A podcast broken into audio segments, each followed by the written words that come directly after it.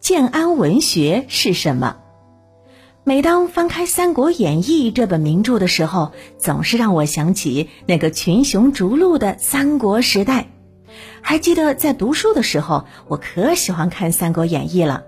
刘关张桃园三结义，张飞威震长坂坡，关羽过五关斩六将等等情节，都看得我热血沸腾。哼，不过呀，也有让人生气的地方，那就是曹操这个人生性太多疑，杀了很多无辜的人。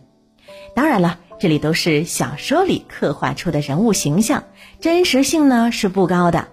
历史上的曹操啊，他可是三国时期著名的军事家、政治家和文学家呢。哎，没想到吧？曹操还是个文人，而且呢，他手下还有一批著名的文人墨客，他们一起形成了对后世影响很大的文学流派，也就是建安文学。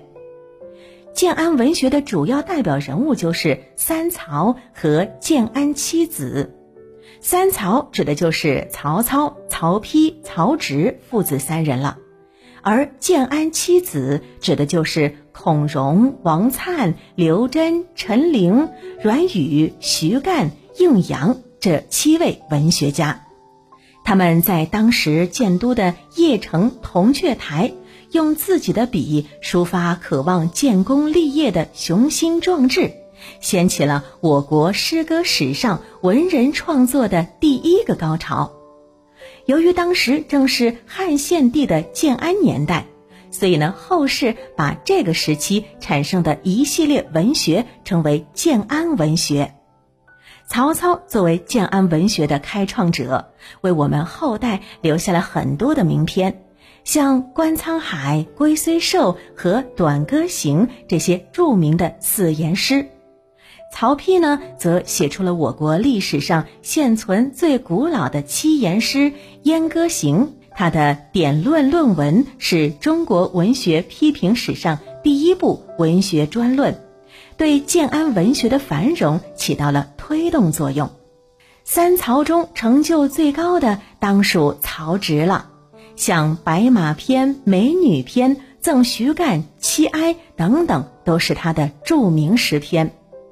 建安文学时期，三曹和建安七子为代表的文人，以风骨遒劲而著称，并且呢，具有慷慨悲凉的阳刚之气，形成了文学史上建安风骨的独特风格，被后人尊为典范。他们创作的文学作品对后世影响非常的深远。那有兴趣的小朋友们可以去看一看他们的诗歌，感受一下那个风起云涌的时代吧。